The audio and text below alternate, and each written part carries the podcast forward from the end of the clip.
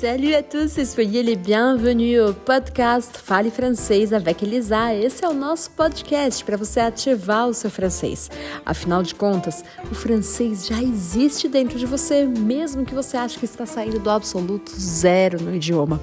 E aqui, nesse podcast, você vai ter acesso a áudio 100% em francês, a material para começar do absoluto zero, como você disse que está começando, mas tudo isso para você falar francês com naturalidade e com confiança. Alors, c'est parti e bora descobrir esse universo da língua francesa. Eu sou Elisa Tuchon Fingerman, franco-brasileira e professora de francês há mais de 15 anos. Alors, on y va! Vamos lá!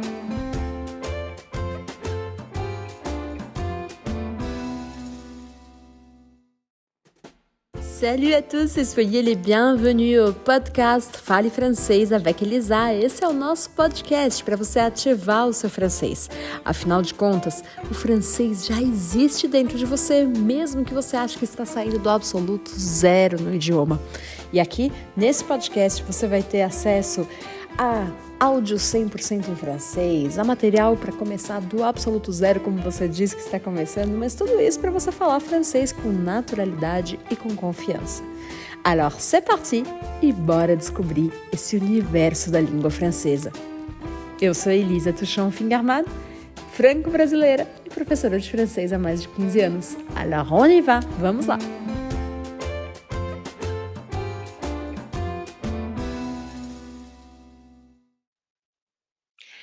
Salut à tous et soyez les bienvenus. Aujourd'hui, nous avons un contenu un peu différent parce que j'ai une superbe invitée à vous présenter dans ce podcast, dans cette vidéo. Cela dépend d'où tu vas avoir, euh, voir ou écouter ce, contenu. Alors, je vous présente Adrienne, Adrienne Thomas, qui est ici maintenant avec moi, qui est professeure dans euh, Français actif. Il y a déjà pas mal de temps, elle va vous raconter ça, et qui a une histoire très particulière avec le français, avec la francophonie, avec la culture francophone. Et aujourd'hui, on va avoir l'occasion de découvrir ce parcours. Si tu apprends le français, c'est aussi bien sûr l'occasion pour pouvoir écouter plus de français, découvrir du vocabulaire, entraîner un petit peu tes compétences dans le français et bien sûr découvrir le parcours de quelqu'un de très intéressant. Merci Adrienne d'être là. J'allais dire Bonjour. bonjour, j'allais dire ce soir, mais ce soir, aujourd'hui, cet après-midi, cela va dépendre à quelle heure la personne écoute, mais en tout cas, il est, 10, euh, il est 16h34, donc c'est l'après-midi pour nous. Merci beaucoup d'être ici, euh, d'avoir accepté cette invitation. Ça faisait assez longtemps que je voulais qu'on fasse cette petite conversation. Alors, pour commencer, Adrienne, est-ce que tu pourrais te présenter? Comment est-ce que tu te présentes aujourd'hui? bien sûr, avec plaisir. Bon, merci beaucoup euh, de ton invitation. Moi aussi, je suis très contente d'être là avec vous. Et bon, je vais me présenter en français alors et je vais vous raconter un petit peu de mon parcours professionnel. Bon, euh, je me présente, je m'appelle Adrienne, euh, je suis prof de français, comme vous savez, et je suis diplômée en lettres françaises, en fait. Euh, j'ai fait mes études ici au Brésil, à l'Université fédérale de Santa Catarina, euh, dans le sud du Brésil. Et euh, j'ai fait mes études entre 2015 et 2019. Et à la fin de 2019, euh, j'ai postulé pour pouvoir aller en France travailler en tant qu'assistante de portugais. Donc, euh, et c'est fait. Fin 2019, je suis partie en France pour travailler euh, en tant que professeur de portugais dans un lycée français. Ça a été une bourse du gouvernement.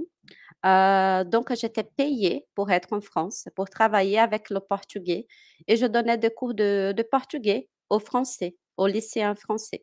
Donc, ça a été une expérience vraiment incroyable, euh, très, très intéressante. J'ai beaucoup appris. C'était des échanges euh, de langue française et de langue portugaise. Mon contrat à l'époque a duré à peu près huit mois. C'était l'époque de la pandémie et j'étais très intéressée aussi de faire mes études en France, heu, de continuer mes études, étant donné que j'avais déjà une licence en français, heu, en lettres françaises et du coup, j'ai postulé à l'université en France. J'ai fait toutes les démarches nécessaires côté bureaucratie et aussi côté, bah, université, documents, heu, diplômes et cetera. Heu, ils m'ont acceptée et moi, j'ai étudié une année à l'université en France aussi. J'ai fait des études de master, heu, j'ai étudié une année de littérature, de lettres aussi également. Bon, je suis passionnée, heu, comme vous pouvez voir, heu, de cet univers de littérature, francophonie et tout et moi, je vous ai pas dit, mais j'ai pas je suis pas partie en France, la métropole, en Europe. Je suis partie à l'île de la Réunion, que c'est un département et région d'outre-mer. Heu, je ne sais pas si vous connaissez la Guyane française, par exemple, que c'est notre voisine, voisine des pays de l'Amérique du Sud. Heu, c'est un département et région d'outre-mer aussi. Voilà, mais moi, je suis partie de l'autre côté. Je suis allée, heu, un peu à côté du continent africain, à l'université de La Réunion. C'était là-bas que j'ai fait mes études de master et voilà, donc j'ai un parcours assez différent des autres étudiants. Ça a été une vraie surprise pour moi. J'avais, heu, presque jamais entendu parler de ce genre de département, territoire et cetera et ça a été un cadeau de la vie et du français. Voilà, donc ça a transformé ma vie complètement.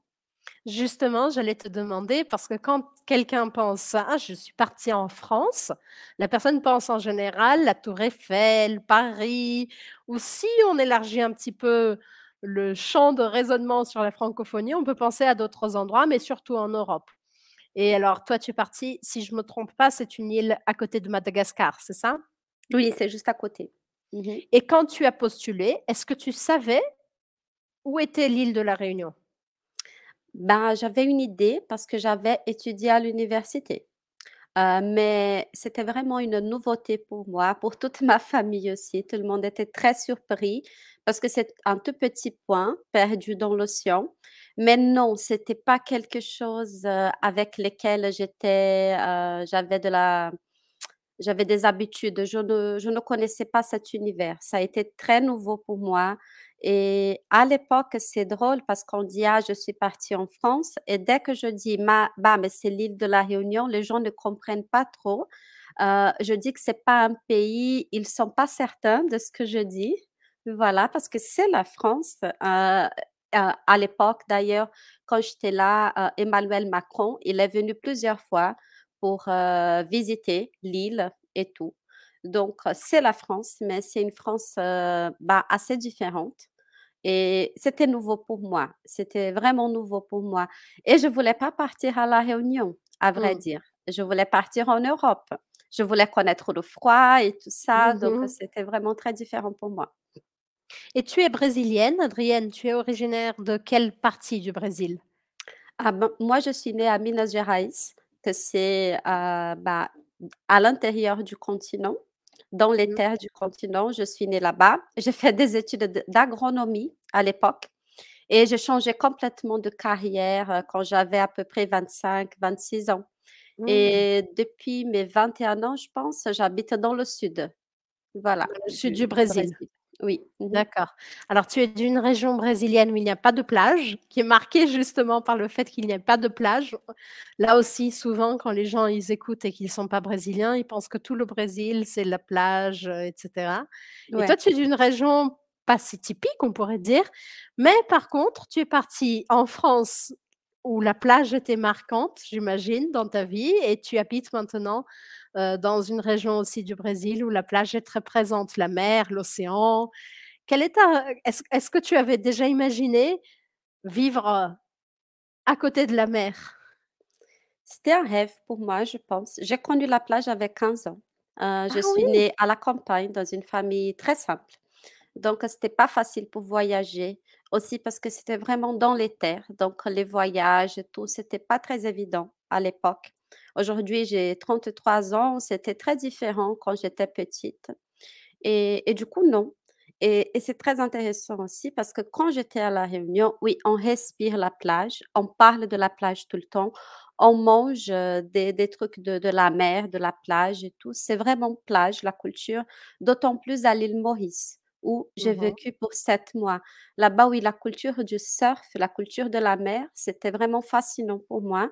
Heu, je suis tombée amoureuse de cet univers aussi et quand j'étais à La Réunion, ce que me plaisait le plus, c'était la littérature justement de l'océan Indien que c'est une catégorie de la littérature qu'on étudie à à l'université et c'était ça vraiment qui me qui m'a fascinée. Voilà, j'ai connu des choses que je ne connaissais pas. Ah, peut-être que vous connaissez Paul et Virginie, heu, le livre. C'est un des œuvres, heu heu, dont on parle beaucoup. Par exemple, ce genre de voyage, sur la route des Indes et tout, ce genre de littérature, j'ai trouvé très intéressant et ça a un rapport avec le Brésil, et les pays colonisés de l'Amérique du Sud. Mmh mh. Et alors bon, tu n'avais peut-être jamais vraiment imaginé que tu pourrais c'était un rêve, mais tu n'imaginais pas que ce serait une réalité de partir vivre à côté de la mer et quelle comment est-ce que tu as découvert la langue française? Est-ce que tu l'as découverte à l'université ou avant? Je l'ai découvert vraiment à l'université. J'ai un une histoire, heu heu, très différente avec le français. Heu, je dirais moi que j'avais connu le français peut-être avec Machado de Assis, qui a des lettres en français dans ses livres. Et ma mère, elle a une bonne bibliothèque, mais à vrai dire, je ne connaissais pas du tout la langue, rien, je ne savais même pas me présenter, mais dès le bon et j'ai j'ai postulé Juste à un un l'université. détail, Adri, Oui, c'est que Machado de Assis, c'est un auteur brésilien, si vous ne le connaissez pas. Donc c'est un auteur brésilien, un écrivain brésilien qui a écrit des livres et ce sont des livres que tous les étudiants de lycée brésiliens sont obligés de lire.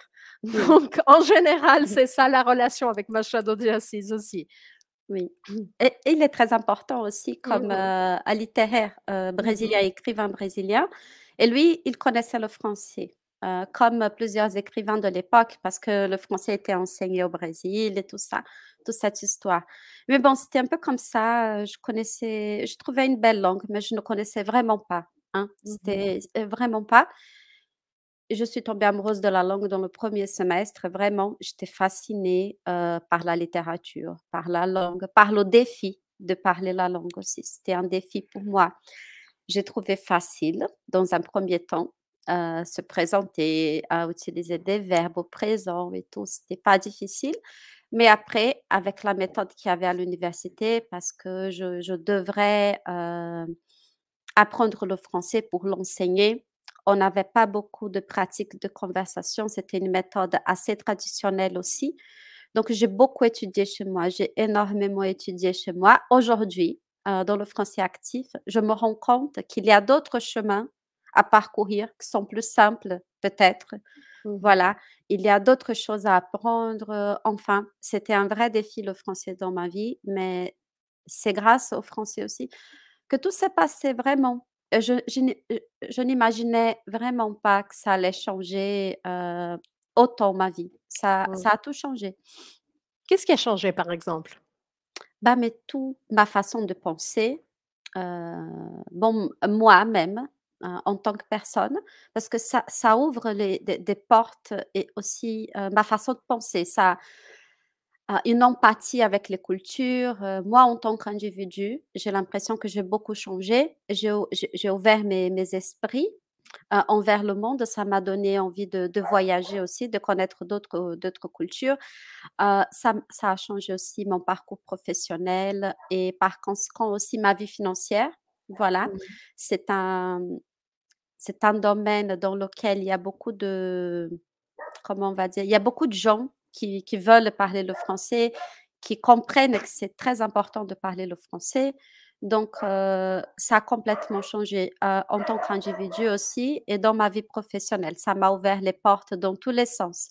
Aujourd'hui, ça me fait très plaisir, par exemple, de connaître la culture canadienne, de connaître des cultures, heu, que je ne connaissais pas du tout, que j'avais pas accès parce que la France même la France, je ne connaissais rien. Donc ça a ouvert des portes dans tous les sens et je vois tous les jours, le français transformer, heu, les vies des gens. Et, et ça, pour moi, c'est le point principal. C'est ce qui me plaît le plus dans ma profession.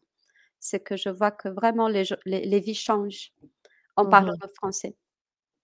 Super, super. E voilà! Espero que você tenha gostado do episódio de hoje. Lembra que você pode ouvir quantas vezes você quiser, e mesmo que você não tenha entendido 100%, é ouvindo cada vez mais que você vai criar a possibilidade e a capacidade justamente de melhorar o seu entendimento em francês.